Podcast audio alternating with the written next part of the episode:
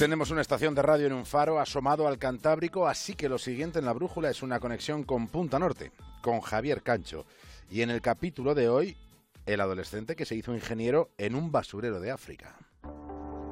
My name is Kelvin Doe and I am an inventor. Kelvin Doe, que es inventor y tiene 21 años, y siendo solo un muchacho ya da conferencias por todo el mundo. Doe es la persona más joven que hasta la fecha haya sido invitada al MIT. El MIT, ya, ya lo saben ustedes, es el Instituto Tecnológico de Massachusetts, que es una universidad privada que está en Cambridge, en Estados Unidos. El MIT también es algo así como el oráculo tecnológico del siglo XXI. Puede decirse que en poco tiempo, en muy poco tiempo, Do ha logrado lo que muchos pudieran llevar décadas proponiéndose. Y lo más interesante quizá es que él ni siquiera llegó a planteárselo. Probablemente ni un instante su imaginación llegase a proyectar lo que le ha ocurrido. Él solo se divertía y trataba de ayudar.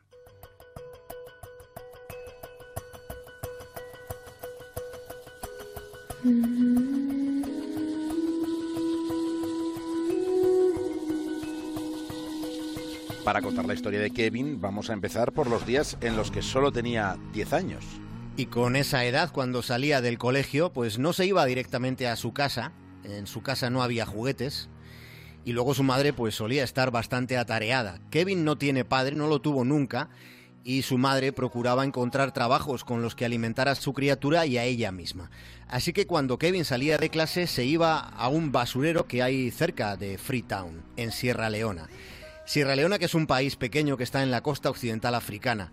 Este tiempo que estamos recordando esta noche transcurrió solo unos años después de la última década del siglo XX, que en ese pequeño estado fue un periodo terrible, porque estuvo marcado por una devastadora guerra civil en la que murieron 50.000 personas, pero en la que quedaron también hechas añicos las pocas infraestructuras que había en ese país.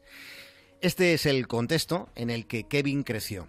Así que cuando salía de clase, digamos que pasaba sus extraescolares autodidactas en un vertedero de un país que había quedado para el desguace.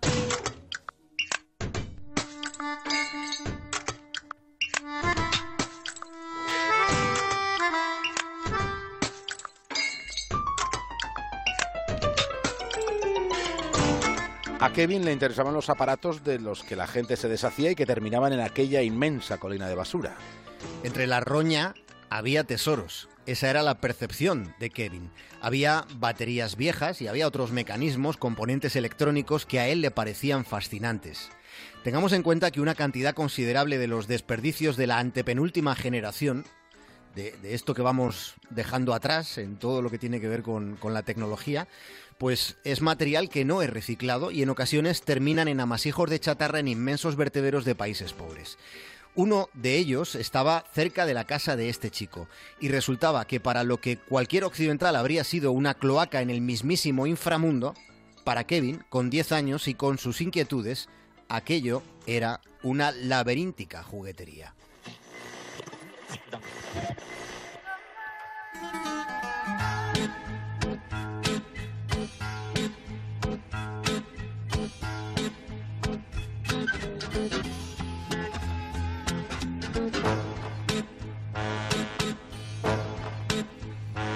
Antes de seguir con la vida de Kevin Doe, hagamos un inciso para plantearnos, mm, siquiera un instante, algunas preguntas colaterales que van apareciendo casi casi a borbotones. ¿Qué padres de Occidente habrían permitido que alguno de sus hijos pasase las tardes en un basurero?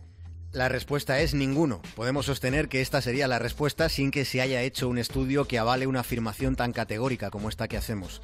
Hay evidencias sociológicas que no precisan de ningún tipo de indagación estadística, por mucho que haya cierta propensión a hacer indagaciones estadísticas.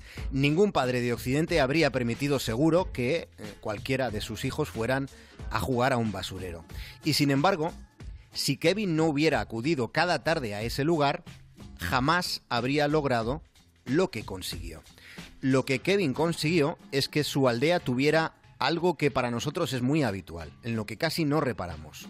Logró que sus vecinos tuvieran energía eléctrica. Lo hizo utilizando desechos tecnológicos.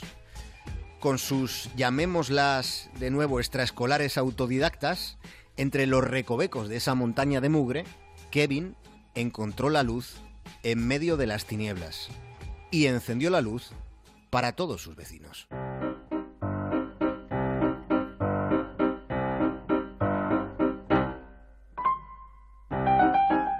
¿Qué hacía Kevin? Pues combinaba mecanismos, los que había, los que encontraba en ese basurero. Y montaba artilugios, y según iba creciendo, iba leyendo libros de ingeniería básica que había en una biblioteca de Freetown. Kevin hizo ese recorrido que solo transita por las veredas de la mente. Partió de la curiosidad y llegó a la fascinación. Y con sus manos y con su imaginación probaba y erraba, probaba y erraba, probaba y terminaba acertando. Con 14 años montó una emisora de radio. Y era una emisora de radio, pero también acabó siendo un punto de encuentro, un lugar y un modo para que los muchachos de aquella barriada africana de Freetown dejaran de sentirse invisibles. Los jóvenes se reunían y hablaban de lo que les pasaba, y también de lo que no les pasaba, de todo lo mucho que no podían hacer porque vivían contemplando el escaparate del primer mundo sin poder plantearse, con un mínimo de realismo, llegar a ese primer mundo. La globalización también comporta, para millones de personas, no lo olvidemos, comporta ver, pero sin poder tocar. El caso es que esa estación de radio que montó Kevin se alimentaba de un generador que él mismo también había construido. Circuitos, metal, cinta, estabilizadores de tensión, una antena, todo estaba en la basura. Y con lo que habían sido despojos, consiguió que sonara la música.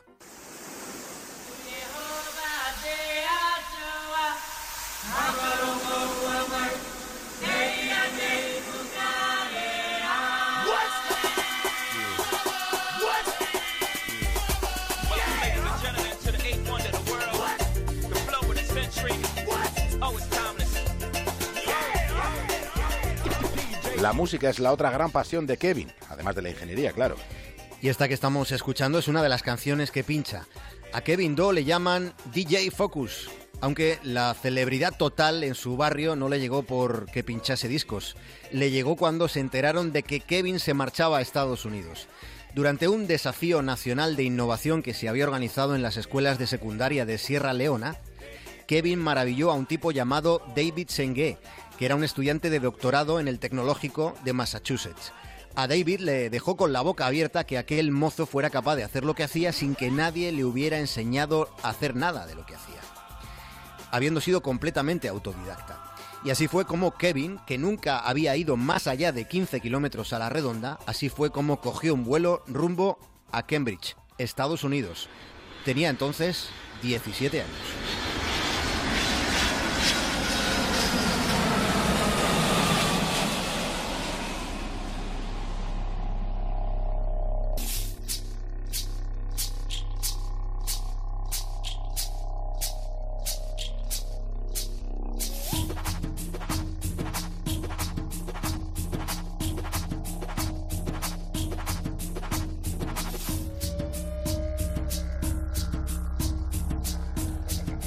Fue el más joven en la historia del MIT en participar en un programa de invitados. Aquello le permitió comprender que podía dar un enfoque más científico, más académico a lo que era su inventiva. Después de esa experiencia, Kevin Doe recibió una propuesta de una empresa de Canadá para trabajar en un proyecto de paneles solares con Wi-Fi. Kevin ahora a sus 21 años reside en Canadá y cree que la innovación buena puede mejorar este mundo, puede cambiarlo. Dice que su mamá es la razón de su inspiración y que algún día, cuando haya completado su formación, pues quiere volver a Sierra Leona, a su país, para allí ayudar a los suyos. In Sierra Leone, we have not too much electricity. En Sierra Leona no tenemos mucha electricidad. Las luces se encendían una vez a la semana y el resto del mes oscuridad. Entonces yo hice mi propia batería para alumbrar las casas de la gente.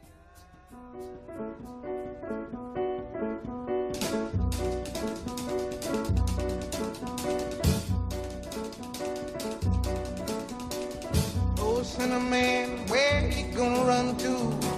Cinnamon, where you gonna run to? Where you gonna run to? All on that day, will I run to the rock? Please hide me and run to the rock. Please hide me and run to the rock. Please hide me, Lord, all on that day. But the rock cried out. La historia de esta noche es la primera de un capítulo sobre realidades africanas a las que de vez en cuando nos parece necesario poner el punto de mira desde aquí, desde la brújula. Mañana hablaremos de Mirgale, una infancia entera ocultándose de la muerte.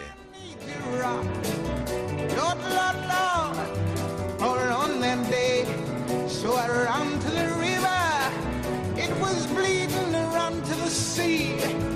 It was bleeding to run to the sea. It was bleeding all on that day. So I ran to the Lord.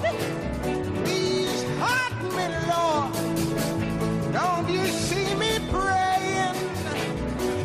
Don't you see me down here praying? But the Lord, Javier Cancho, hasta mañana. Un abrazo, David. Hasta mañana.